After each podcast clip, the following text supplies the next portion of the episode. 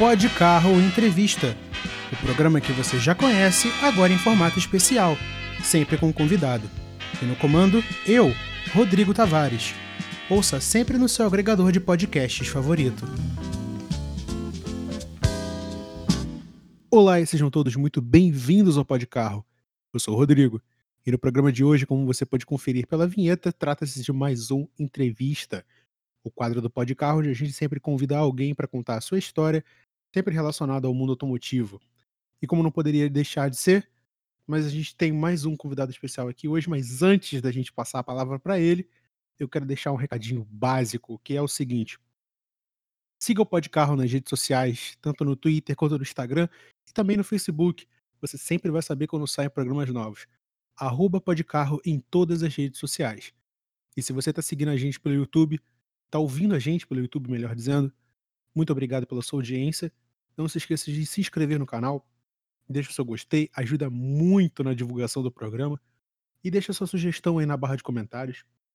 Se você quiser falar, dar a sua opinião, falar o que você acha do programa, a gente está sempre disposto a ouvir você. Porém, vamos direto ao que interessa. E no programa de hoje a gente tem um convidado especial, como não poderia deixar de ser, que acabou esbarrando no programa por um contexto até um pouco assim inédito, né? É, eu não conheci ele previamente, a gente se esbarrou no Twitter, como a grande maioria das pessoas que hoje fazem parte do GPC, que é o Grupo Pode Carro de Comunicação. E ele chegou até nós pelo fato de ser um piloto e também por ter um carro pessoal que eu simplesmente acho sensacional, mas a gente já vai chegar nisso. Então, seja muito bem-vindo, Thiago Baum, ao Pod Carro. Opa, muito obrigado. Olá. Bom, para quem não sabe, a gente está gravando esse programa pela segunda vez, porque o infeliz, Acontece. O infeliz do gravador travou no meio do programa. Mas enfim, a gente sabe que Pod Carro é imprevisto, então se o, o gravador trava, a gente tira a fita e começa de novo. Bom, vamos fingir que eu não te conheço e que a gente começou o programa de novo. Opa. Vamos lá.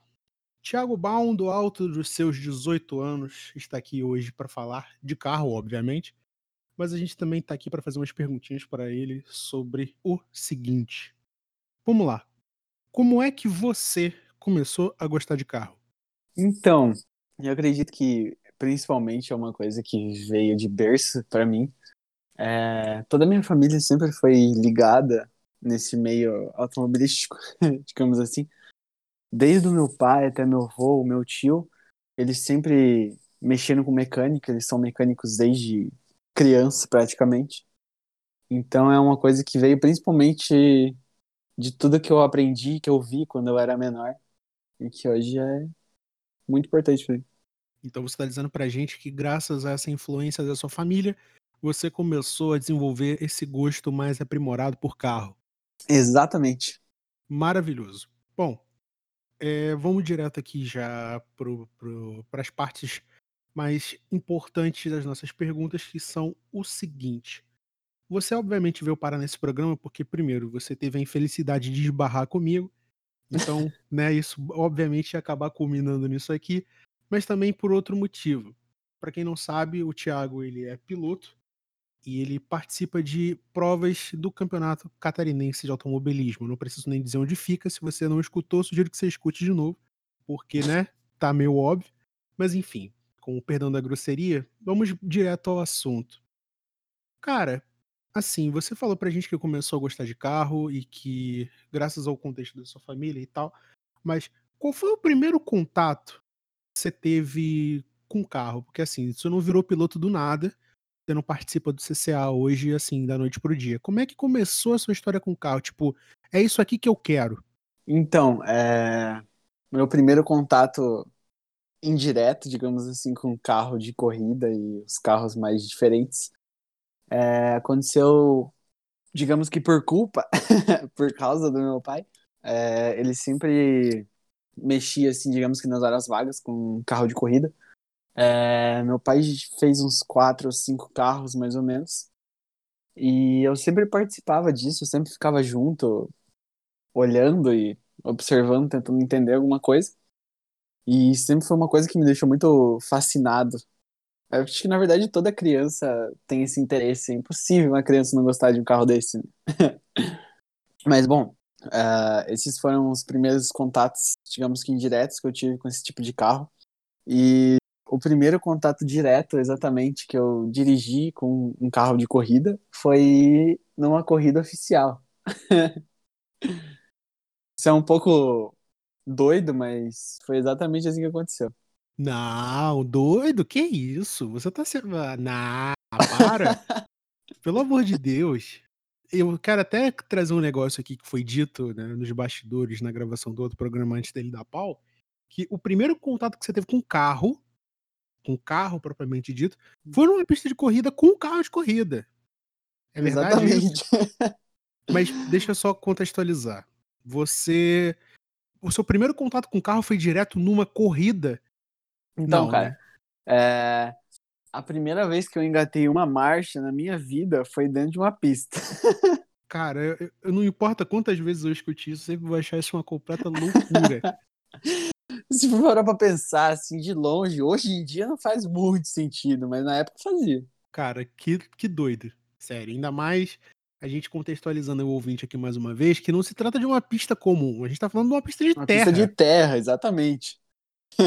Cara, que sensacional, sério. Nunca que vai passar pra, pela cabeça de qualquer entusiasta, petrolhead, gearhead que seja, de começar a ter contato com o carro num carro de corrida, que é a coisa mais crua que se tem em termos de automóvel no mundo, Exatamente. e numa pista, e para terminar, uma pista de terra, que é basicamente cachorro doido, não tem. Nenhum dos fatores ajuda.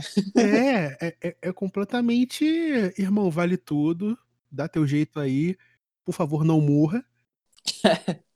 que loucura, velho, sensacional. E assim, você, óbvio, você contou, né, que o seu primeiro contato foi com um carro de pista na pista, porque apesar da redundância faz todo sentido. E o que que fez você pensar, Hum, interessante. Vou começar a correr de gol bola. Então, é, da, da parte que eu, que eu saí do quadrado e vim pro bola, foi principalmente por causa da categoria, porque na categoria que eu tô participando agora, o principal é o gol bola. E um dos, dos outros motivos, o segundo motivo é que o meu golzinho, infelizmente, virou prego esse ano. Meu golzinho bola já não tá mais nesse plano. Uh, por causa de muitos outros fatores, mas principalmente esses são os dois principais. Eu até quero reformular aqui minha pergunta, porque eu acho que eu não fui, não fui muito claro, e até com o perdão da correção, foi o teu gol quadrado que virou prego, né? O bola tá aí ainda. Ah, isso, exatamente. Não queria, não queria ser o cara a fazer esse tipo de coisa, mas como eu já tinha não, tá escutado tá certo, antes, tá certo. é mais para deixar o ouvinte ligado. É, como é que você falou, assim, beleza, você teve a sua primeira vez num, dirigindo um carro, um carro de pista, na pista tal, beleza. E hoje você corre. Mas como que você falou, ok, eu vou entrar neste gol quadrado e vou começar a correr? Então, cara, eu acho que eu nunca cheguei a pensar exatamente no porquê, mas eu acho que é uma coisa que só foi se alongando desde quando eu era criança. Eu sempre tive esse pensamento de tipo, nossa, imagina se um dia eu acelerasse um carro desse, que loucura. Eu pensava assim. Eu nunca cheguei a pensar exatamente que eu ia dirigir um carro desse, eu sempre achava que era uma coisa muito além. Mas eu sempre tive aquele interesse, curiosidade de saber como era a sensação. E acabou que aconteceu. eu achava que era uma coisa meio inatingível de acontecer comigo, mas Aconteceu. Foram diversos motivos que me ligaram direto ao meu gol quadrado e minha primeira corrida. Uh, os dois principais foram o meu pai, que eu acredito que sempre teve um interesse um pouco escondido em me ver correndo, e também ao meu primo, que acabou, digamos que, me doando o gol quadrado que eu corri no ano passado. E acredito que esses são os principais motivos. Então você basicamente está dizendo para tá dizendo pra gente que essa soma de fatores levou você a chegar nessa conclusão de beleza, vou correr. Não foi nada tipo, é, não, tem uma decisão, porque não foi muito bem pensado, você simplesmente foi. Exatamente, simplesmente aconteceu. Maravilhoso. Assim, eu, é a melhor decisão é aquela que você não pensa muito. Exatamente, exatamente. Bom, se tratando de um carro de corrida num lugar onde não dá para pensar muito, que é a terra, realmente não tem muito lá o que falar. Mas antes da gente chegar lá na, na parte do regulamento, de como é correr na terra, eu quero te fazer outra pergunta também relacionada à tua ligação com o carro e à tua família. Tirando teu pai, que você disse que já tem, segundo você, tem uma intenção ainda que escondida de te ver correr, como é que teus familiares agem ou reagem ao fato de que você hoje é piloto? Então, cara, é, no início, eu me lembro exatamente de uma cena que aconteceu que depois do gol tá inteiro pronto, reformado, testado, com o motor todo funcionando, eu me lembro que teve não sei exatamente medo, mas a preocupação da minha mãe e do meu pai de me colocar na pista pela primeira vez. E eu me lembro que quem foi o principal é, que me jogou de vez lá dentro foi o meu primo, que era o dono do quadrado. É, eu me lembro da, de escutar a conversa entre eles e a minha mãe falando que não sabia se era uma boa ideia e tudo mais. E acabou que eu fui do mesmo jeito. Eu entrei lá e corri. Hoje eu, eu vejo que eles me apoiam bastante, principalmente o meu pai, que fica muito feliz quando eu corro. É, e todo o resto da minha família, desde o meu primo, da minha mãe, minha irmã, eu vejo que eles também, digamos que gostam de assistir. E eu sinto que eles me apoiam bastante nisso. Hoje em dia é uma coisa que até une a gente bastante. Não, isso é, isso é sensacional, isso é muito bacana, porque não basta apenas você participar do esporte, você tem que ter gente torcendo por você, e isso é impagável. É verdade. Sabe? É, é bacana demais ver é, o incentivo da família, que já meio que é responsável por você estar onde você está agora, então é meio que tudo cíclico, sabe? Tudo se fecha num contexto só. Bom, a gente já explicou como começou e como você chegou nessa loucura que é participar do CCA. Nós falemos do CCA, né? Porque essa é a pergunta de um milhão de dólares. E vamos lá. Campeonato Catarinense de Automobilismo. Que raios é isso? Se você puder resumir pra gente, seria muito bom.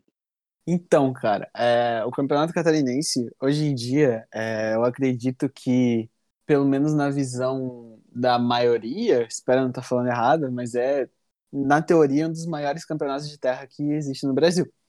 Pelo menos já foi um dia, né? Mas continua sendo.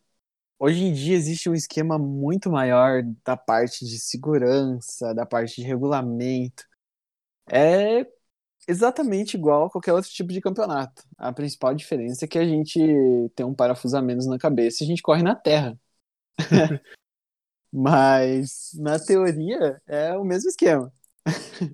E assim, você tocou num ponto importantíssimo, né, que inclusive é o fator interesse gigante dessa dessa modalidade, né, desse regulamento que você corre, que é o fato de você correr na terra.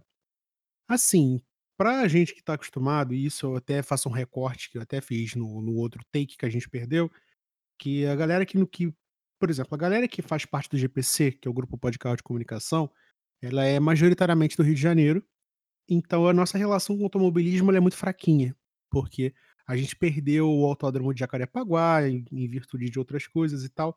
Então a galera ou corre na rua, que é extremamente errado e condenável, não preciso nem falar, ou então fica se vangloriando pelo fato de morar, abre aspas, perto de Interlagos, porque é o único lugar que tem pra gente correr com segurança. Então a gente fica muito deslocado quando ouve falar de coisas que não sejam correr em asfalto. E então diz pra gente, além do fato de que você corre na terra, é verdade que essa região onde você está, ou na região sul como um todo, o automobilismo é muito mais forte do que nas outras regiões? Então, é, vou começar falando um pouco de longe. No Brasil, eu acredito que tenham as regiões que são as principais do automobilismo. A gente pode citar, por exemplo, o Norte, que tem o Campeonato Pernambucano, tem velocidade na terra lá também. Lá é bem forte essa, essa onda de automobilismo. Uh, a gente tem o Sul, que é muito forte pela parte do Rio Grande do Sul e Santa Catarina. A gente pode citar São Paulo também, que tem marcas e pilotos e tudo mais. Mas voltando à pergunta, aqui no Sul, eu acredito que seja um dos pontos mais fortes do automobilismo, principalmente no Rio Grande do Sul, por ter toda a parte da história e de como o automobilismo lá é familiar. É praticamente o que acontece aqui em Santa Catarina. A diferença é que lá, nossa, lá é muito grande mesmo. uh, principalmente o asfalto. É, Guaporé, Tarumã, todas essas pistas, elas têm uma história muito grande. E todos os pilotos, eles têm um carinho muito grande pelo automobilismo lá. É uma coisa que eles passam de pai para filho. É bem bonita a cena de automobilismo do Sul mesmo. Bacana demais, porque, de novo, é um negócio novo pra gente, a gente não tá acostumado, mas assim, é bem, bem legal saber que isso não é só uma questão de puramente esporte, mas também de família, né? Porque é uma coisa que já vem de, de anos e tal, e assim, é extremamente louvável manter esse tipo de cultura viva até hoje. Mas deixamos de ser piegas, vamos voltar aqui para você que é o, o tema do programa de hoje. Você, para quem não sabe, né, para quem está chegando agora completamente de paraquedas, você corre no CCA numa pista de terra, utilizando nada mais nada menos do que o veículo mais animal de todos os tempos. E eu não vou dizer isso do ponto de vista de que sou o proprietário, o feliz proprietário de um Gol Bola 95, ainda que CHT 1.2, mas beleza. E. Caraca. É, eu vou até fazer um programa sobre isso um dia. Eu prometo contar melhor. Beleza. É, vamos lá. Bicho, como é que é correr na terra com um gol bola? Fala pra gente. Cara, pra ser bem sincero, é muito mais fácil do que correr com gol quadrado. É, talvez parte disso seja porque o meu gol quadrado ele era um pouco, digamos que, deteriorado. Mas é muito bom, muito bom mesmo. A sensação dele bem acertado é bem agradável. Tipo, é, você tem alguma, algum comentário sobre como é correr na Terra? Não vamos, não vamos nos limitar ao fato de que você corre de gol, apesar de que isso é um fator super interessante, pelo menos para mim. Mas, cara, é muito diferente de correr no asfalto, tem uma tocada especial, exige um, um fine tuning do carro, como é que é? Então, é, basicamente, a Terra, ela é tudo que a gente faz é ao contrário do asfalto. Desde a parte do acerto de carro, desde a parte de pilotagem, exatamente tudo, é tudo ao contrário do asfalto. O asfalto ele segue sempre a linha de ter uma tocada o mais limpo possível, sem muita derrapada, a parte de acerto. E na terra, é, a gente tem uma tocada muito, digamos que suja. Uh, é muita derrapada, escorregada, e o volante é sempre mexendo para um lado e para o outro. A gente não tem a mesma, digamos que calma que se tem no asfalto. É, digamos que uma, uma corrida mais rápida, se eu posso falar assim. No asfalto, a gente vê a corrida, ela não tem. É, ela é toda muito técnica, sabe? Ela é. Você tem que escolher muito bem o ponto de ultrapassagem, você tem uhum. que frear muito antes para ter uma boa entrada de curva e ter uma saída de curva melhor planejada e tudo mais. Assim, isso do ponto de vista da galera que gosta, entende mais ou menos de corrida. Para o espectador leigo, é até tedioso, às vezes, porque é tudo muito técnico, tudo muito preciso. Não, porque eu tenho que entrar e sair. Por isso que, enfim, a galera não, não tem mais saco hoje para Fórmula 1, a, a grosso modo. Uhum, e quando a gente está falando, é, quando a gente tá falando de correr na Terra, tá? É, é tudo muito mais dramático, pelo menos pra gente que assiste, porque primeiro os caras já estão correndo em carros que não são relativamente novos, então é uma coisa completamente diferente para um público, por exemplo, do Sudeste. E vocês estão correndo num terreno que não tem aderência nenhuma, né? Já, isso tem que ser. Exatamente. Tem que ser citado. E a gente sabe que tudo que a gente conhece de rally no mundo, né, de, de todas as informações que a gente tem é se você cometer um erro, amigo, tchau. Você não tem aderência, você precisa fazer de tudo para ultrapassar, você basicamente não tem regras numa pista de terra. Eu queria saber se isso se aplica. Então, é... a parte de regras, você diz exatamente. Eu tô dizendo que eu até peço desculpa se eu não fui muito, não fui muito direto na pergunta. Eu sei que tem regras, porque né, é um esporte federado e tudo mais. Mas assim, é muito diferente da tocada do asfalto.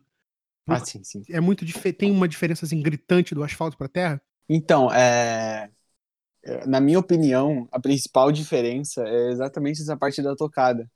Quando a gente entra na curva na terra, é muito do oposto do que é você entrar numa curva no asfalto. Obviamente, o asfalto e a terra, eles têm técnicas muito diferentes, uh, desde a parte de ultrapassagem e tudo mais. Mas a diferença gritante mesmo que eu vejo, na minha opinião, é essa parte das curvas. No asfalto, o objetivo principal é você conseguir alinhar o carro o máximo possível, você conseguir acertar a curva, a tangência. Na terra, a gente não tem muito esse esquema de tangência, digamos assim. é, quanto mais rápido você conseguir entrar na curva, na terra, para você conseguir sair com mais tração e mais rápido ainda, é o melhor possível. Então é bem o oposto do que é o asfalto. Inclusive, eu quero até fazer um adendo aqui, porque uma das imagens que eu tive acesso quando eu fui fazer pesquisa para montar a pauta para sua entrevista, foi, não digo nem imagem, né? Foi até um, vi, um vídeo de você fazendo um save gigante com o gol bola, onde ele estava começando a sair de traseira e você simplesmente corrigiu. E eu fiquei, caraca, o carro, um carro de tração dianteira, vale lembrar, com a traseira saindo. É um negócio que você não vê todo dia, sabe? É, não mesmo.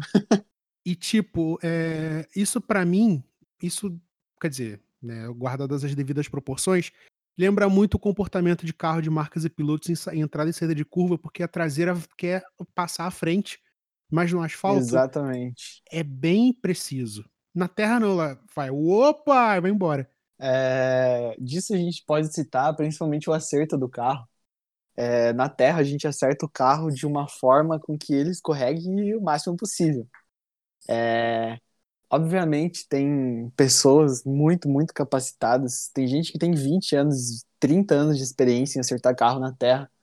Uh, é uma coisa bem complicada, porque existe toda a parte de alinhamento, de abrir o carro, abrir as rodas, então é só gente muito especialista para acertar. Uhum. A gente sabe que você estava até dizendo que essa essa questão do, do alinhamento do carro, de toda essa técnica de você entrar com ele deslizando, é para o carro ter um melhor aproveitamento de tração, saída de curva, entrada e tudo mais. E o fato dessas saídas dramáticas, né, dramáticas para a gente que assiste, é, essas saídas dramáticas na pista do, dos carros sempre de lado e é por uma questão de pura técnica, né?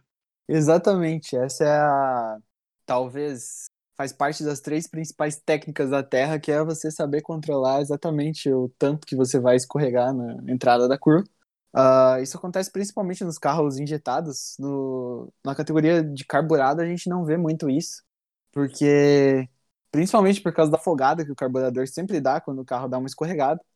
No, no injetado, a gente não tem isso. A hora que você dá o pé, o carro já responde na hora. Então, essa talvez é a principal técnica que, que os injetados têm na Terra. Inclusive, eu quero até aproveitar o espaço aqui e você tá até com um spoiler aqui que a gente vai dar a notícia em primeira mão, que você tá com planos pro ano que vem, é verdade? É, pro ano que vem a gente vai vir com o, com o Golbola já injetado. Esse ano foi meu último campeonato carburado, eu corri esses dois últimos anos com carburado.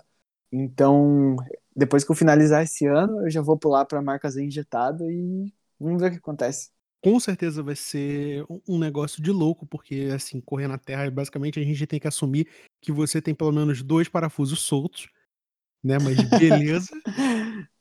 Bom, deixa eu aproveitar o gancho aqui para fazer a última pergunta relacionada ao CCA, né? Que uma pergunta assim que eu sei o porquê, mas eu vou perguntar de novo, que é o seguinte: Cara, por que um gol quadrado e agora o porquê um gol bola? É uma questão de regulamento? É uma questão de gosto pessoal? Como assim? Então, cara, é, na parte do gol quadrado eu não tive muita opção de escolha. é, basicamente, esse gol quadrado ele fazia parte do regulamento de uma categoria chamada TCC, que ela é Turismo Clássico Catarinense. Então, são todos os carros abaixo de 1990. A gente pode contar Fusca, 147, Voyage, então a TCC são só os clássicos mesmo, Chevette. Inclusive um Zé do Caixão, uma menção honrosa. Mentira.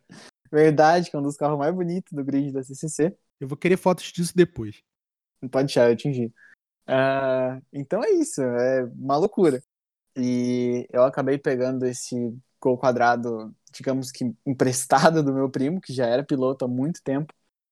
Ele era um gol BX, deu bastante alegria. Mas depois que eu saí do, da TCC, eu fui para uma categoria, digamos que acima, que já é a marca Z, que é bem competitiva. E eu acabei escolhendo pelo Gol Bola por talvez dois motivos.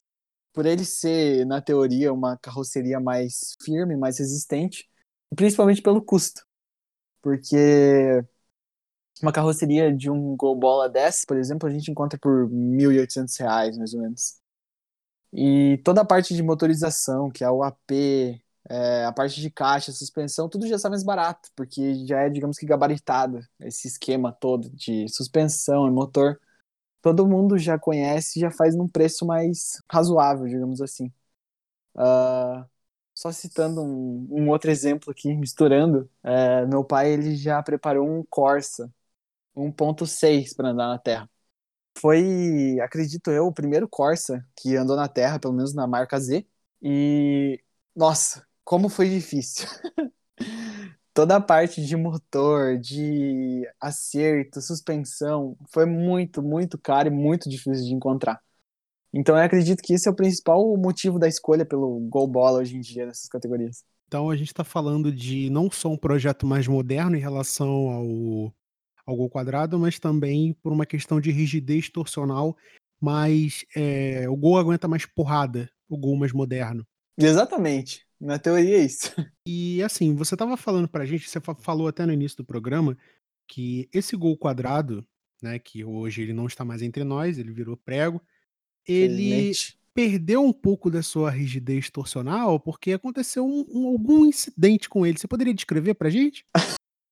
Então, aconteceram alguns acidentes com ele. É... Acho, acredito que três deles não, não era ele na minha mão. Mas se você não me impede, eu vou acabar enrolando um pouco mais nessa história. Então, é... esse carro ele foi comprado pelo meu pai e pelo meu primo, acredito eu, há 12 anos atrás, mais ou menos, 10 anos atrás. E ele era um Gol BX legalizado documentação toda em dia. Ele era um gol bem bonito ainda, ele era verde, nossa, era bem conservadinho. E acabou que meu pai e meu primo encontraram esse carro no jornal e acabaram comprando. Quando o dono desse carro soube que ele foi transformado num carro de corrida e foi desmontado interior, tudo jogado fora e pintado, o cara acreditou que quase chorou, porque foi uma bela transformação. e acabou que meu primo ficou com esse carro e ele correu, acredito eu que umas sete temporadas, talvez. E ocorreram alguns leves acidentes, que eu posso citar, por exemplo, umas duas capotadas. É... Tem uma foto histórica desse gol pulando, literalmente, depois de passar num buraco em duas rodas. Então são uns momentos bem bonitos, assim. E, infelizmente... Ah, tem, eu posso citar também a minha capotada, que foi na minha primeira corrida. É, ele já não estava muito digamos que firme. Mas ele aguentou toda a temporada do ano passado e aguentou muito bem. É, eu terminei minha primeira temporada em quarto lugar na TCC, de 12 pilotos. Então foi, foi bem agradável, apesar dos acidentes que ele tinha. Olha, se você continua, você continua insistindo num negócio depois que você capotou com o carro, olha, eu acho que você realmente está no caminho certo. Porque, né, pelo amor de Deus, você com um gol capotado que não se portar como uma caixa de sapato sem tampa depois de certos acidentes, é porque realmente a gente tem que atestar aí que, né, o bichinho já tava mais para lá do que para cá. Mas a melhor parte que, que eu posso comentar é que, por exemplo, nos onboards que eu tenho postado, se você olhar em cada saída de curva, o jeito que ele escorrega, que ele balança, dá para ver que ele tava querendo se soltar já. Coitado, o carro praticamente partindo-se ao meio. Quase isso. Mas enfim. É, não, é, é bem louco, assim, é, a gente sabe que o carro de corrida ele tem que ter uma, um mínimo de rigidez e tudo mais, você já explicou a questão da, do regulamento, que o que enquadrava o, o quadrado e o que engloba o gol bola, enfim. Vamos agora, ainda no bloco de ainda no bloco de perguntas sobre o CCA, a gente quer saber o seguinte. A gente sabe que você já corre nisso já desde o ano passado, então Você já completou aí um aninho de participação dentro da categoria. E quais são os planos para o futuro dentro do esporte? Você almeja subir de categoria? Você almeja trocar? É, fazer um negócio diferente no futuro? Quais são teus planos? Então, cara, é... a minha ideia principal de momento, de momento para um momento um pouco mais distante, mas é eu consegui participar de todas as categorias do catarinense. Basicamente, eu quero sair da marca Z carburado, eu quero ir para injetado. Uh, depois dessa, eu quero ir para marcas B e terminar na marca A. Eu quero pelo menos tentar fazer uma temporada em cada categoria, porque é muito aprendizado, muita coisa que se aprende de uma categoria para outra. E um dos meus objetivos um pouco mais distantes é, quem sabe, participar de um brasileiro de velocidade na Terra. Que com certeza é. Eu acho que o prêmio mais glorioso para um piloto de velocidade na Terra, da marca ZA, por exemplo, é participar e até ganhar um campeonato brasileiro de velocidade na Terra, porque é um, uma coisa que engloba muito, muito. E quem sabe para asfalto, tem muita coisa ainda para acontecer, mas vamos ver. Com certeza, um, um, passinho de cada vez, né? E inclusive, eu queria até aproveitar o espaço aqui do programa para reiterar. A gente espera que você consiga ter sucesso nessas categorias, que você continue ascendendo dentro do esporte. É o desejo de todo mundo do GPC, que é o Grupo Pode Carro de Comunicação, meu também, né? Porque, assim, a pessoa topa participar do programa, sabe-se lá por que razão, e, né, teve a infelicidade de esbarrar comigo no Twitter, então cá estamos, então. É, mas sem, sem brincadeira, a gente espera de verdade que você continue sempre aprendendo mais e evoluindo, porque hoje em dia a galera que se dá o trabalho de continuar investindo em automobilismo nos tempos que vivemos realmente é, é, é coisa de doido e a gente respeita isso pra caramba. Mas, coisa de doido mesmo. mas antes que fique terrivelmente emocional isso aqui, vamos voltar pro tema do carro. E agora, meus amigos, agora o negócio vai ficar doido, porque vamos falar de carro, olha só que novidade. Mas não vamos falar de qualquer carro. A gente vai falar do carro do entrevistado. Opa! Que do alto dos seus 18 anos, ou seja, literalmente já ali na, na barreirinha do, do finalmente legal, finalmente legalizado para dirigir, este rapaz tem um dos carros que assim eu não sou nem um pouco fã da marca, assim, é, apesar de ter um, um, Gol com motor Ford em casa, mas beleza, eu não vou ser hipócrita aqui. É, estamos falando de um Escort 1.8, duas portas. Eu não estou falando do Escort quadrado, estou falando do Escort já é, depois do sapão, não sei qual é a denominação do. É o Escort europeu. Isso, Escort europeu. Tá. Exatamente. É duas portas, eu tenho que dizer de novo, porque é uma coisa que você não vê todo dia, inclusive. Um abraço aí pro Enio Júnior, que fica enchendo o meu saco o tempo inteiro falando sobre um Escort RS que ele achou uma vez. e, cara, é uma coisa que chamou atenção, inclusive foi o motivo pelo qual eu te conheci no Twitter, foi que esse teu carro, finalizado num azul marinho muito louco. Cara, pra ser sincero, eu nem sei qual é a cor desse carro, mas é muito lindo. Ex exatamente. E assim, não tem como você não ver. É um negócio que você não vê todo dia. Primeiro, duas portas. Segundo, tá num azul marinho, que eu sou absolutamente tarado por carro azul.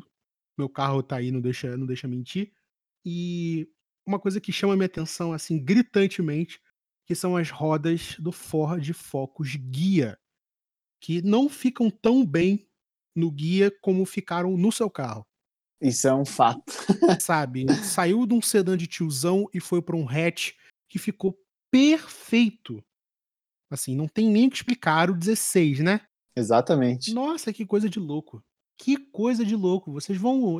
No final do programa ele vai deixar as redes sociais dele, não sei se Twitter, Instagram, seja lá o que for, e vocês vão poder ver com seus próprios olhos. É um carro, assim, lindo. Mas assim, vamos lá. Que história é essa de arrumar um Escort? Assim, como é que surgiu essa ideia? Então, na verdade, ele, ele vem de uma história muito, muito doida, muito doida mesmo. No, até o início desse ano, eu era bem apaixonado em um Uno 2004, que era do meu pai, que ia ficar para mim como meu primeiro carro. Tanto que eu já tinha muita ideia na cabeça do que eu ia fazer com esse Uno e tudo mais. Só que aí apareceu esses cortes na minha vida. Uh, basicamente, esse Escort ele era de um amigo do meu pai, que já foi piloto. E esse Escort, ele ele estava sendo projetado para ser um carro de pista, um carro de track day. E esse projeto ele era para ser um Zetec 1.8 turbo. Só que na hora de turbinar esse carro, o mecânico disse que não ia turbinar se não fosse feitos os freios desse carro e tudo mais. E acabou que o cara resolveu mexer em muita coisa. Esse Escort ele foi instalado toda a parte de baixo do Focus 2016. Ele tem freio nas quatro, ele tem direção hidráulica, muita coisa mesmo. E acabou que até as rodas do Focus ficaram junto. Hoje em dia ele é um aro 16. Ele era original 13. Então, é bela de uma mudança. E esse carro acabou sendo anunciado depois de ter ficado parado três anos numa garagem. E quando eu recebi o anúncio desse carro por R$ 2.500, eu fiquei em choque. em choque tô eu, tá? Porque R$ 2.500 é um negócio que não dá para acreditar. Eu continuo em completo descrédito desse tipo de coisa. Um carro com todo esse upgrade por 2.500. Cara, no Rio de Janeiro tu não compra um Chevette direito por 2.500. Acho que você Cara, não compra foi... nem um par de recaros com 2.500. Foi um belo de um achado. Sério, é, eu não vou nem eu não vou nem começar a confabular muito, porque eu sou capaz de um dia, se esse cara botar esse carro à venda, eu sou capaz de fazer um lance, mesmo morando no caixa-prego, de tão lindo que eu acho esse carro. Mas graças a Deus o dinheiro e a distância me impedem. Mas Pra ser bem sincero, é, eu nunca fui um fã de Ford. Eu nunca tive muito interesse em Ford. Provavelmente era a marca que eu mais, digamos que desprezava de todas. Mas eu nunca cheguei também a conferir muito sobre Escort. Eu nunca vi nenhum Escort que me agradasse visualmente. Mas a hora que eu vi esse Escort, cara, eu não resisti. Não resisti mesmo. E dá para entender, é um carro Assim, é é é completamente eu não vou dizer exótico, porque não é bem a expressão, mas é diferente, sabe, é um negócio que você não vê toda hora. É difícil você ver um Escort 2 portas, eu vou dizer isso aqui inúmeras vezes, porque é verdade. É realmente, verdade. E, tipo, cara, teu carro é muito lindo, não tô nem conseguindo formular a frase direito é só isso que eu tenho pra falar. Eu também me sinto assim, cara. É é tipo, às vezes tu posta uma foto dele no Twitter e fica assim: "Meu Deus". Sabe, é, parece a evolução natural da, da, das coisas. Porque, assim, ao mesmo tempo que é um carro, assim, eu, eu acredito eu que ainda seja estoque, né? Pelo menos em termos de motor. Cara, ele é um, um Zetec 1.8. Ele não foi exatamente mexido em muita coisa. Ele continua teoricamente original. Gostei desse teoricamente. Inclusive, você tá falando que ele teoricamente é original porque ele tem upgrade de freio e tudo mais, né? Exatamente. Mas você tem planeja você planeja fazer alguma modificação nesse carro? Você vai mexer em motor, caixa, alguma coisa? Fala pra gente. Então, é... existem muitos planos, são só planos ainda, mas eu ainda tô decidindo se esse carro vai ser turbinado ou não. Porque se ele for turbinado, eu não sei se eu vou sobreviver. Mas é isso aí, a gente tá vendo ainda o que vamos fazer com ele. Mas, sinceramente, ele, original do jeito que ele tá, é bem incrível, bem incrível mesmo. Mesmo, ele tá bem numa, numa escola tipo OM Plus, sabe? É bem, é bem legal, sabe? É, é, é coisinhas pontuais. Rodinha de, de, da, mesma, da mesma fabricante, com uma polegada a mais. O carro tá. Não sei se ele tá. Você mexeu em suspensão? A suspensão dele, sim, é uma suspensão esportiva que foi feita. Cara, assim, de novo, louco, sabe? Teu carro é, é animal, assim. É, não sei se eu comecei a pegar gosto por Ford depois que eu comecei a, a, querer entender mais como funcionava o meu CHT, mesmo sabendo que são né, coisas completamente diferentes, mas enfim, tá aí feita a babação de ovo do carro alheio. e vamos lá, é, se eu tenho mais alguma coisa para perguntar. Bom, eu acho que não. Não sei se você, se você quiser usar esses minutos finais aí para fazer alguma consideração, mandar um salve, o momento é seu. Bom, é, queria aproveitar o momento para Posso divulgar aqui meu Twitter, por exemplo? É óbvio que pode. Só jogar minha arroba, então. É, o meu Twitter ele é arroba nstxhh. Até eu me confundo, desculpe. Uh, o meu Instagram ele é nhstxx. Meu Deus, maluco. Aí fica realmente difícil. É, eu não devia ter colocado, mas tudo bem. E o meu Instagram de piloto é thiagobaum07, que eu posto sempre as novidades. E eu tenho uma página no Facebook também, que é thiagobaum07. E basicamente é isso aí. Queria mandar então aí um abraço para todo mundo que escutou esse podcast. E é isso aí. Um beijo. Bom, eu quero agradecer primeiramente ao Thiago por ter participado do Podcarro. É sempre uma honra receber pessoas novas aqui no quadro de entrevista. A gente espera que você possa voltar no futuro para comemorar as suas vitórias junto com a gente. Eu quero, Tomara. eu quero agradecer também a você que ouviu a gente até aqui. Eu quero mais uma vez pedir encarecidamente que você siga o Podcarro nas redes sociais, no Twitter, no Instagram, no Facebook. No raio que o parta, você sempre vai encontrar a gente, você jamais vai nos perder de vista. O GPC está em todo lugar. Se você também quiser, tiver com tempo livre, quiser seguir a mim, o Rodrigo, você vai me encontrar no arroba THERTLima em todas as redes sociais. Mais uma vez, muito obrigado a você que ouviu a gente até aqui. Um forte abraço e até a próxima. Tchau, tchau. Você ouviu Pod Carro Entrevista, um quadro especial do Pod Carro, seu bate-papo automotivo de baixo orçamento preferido. Sempre aos sábados comigo, Rodrigo Tavares e Vinícius Franco.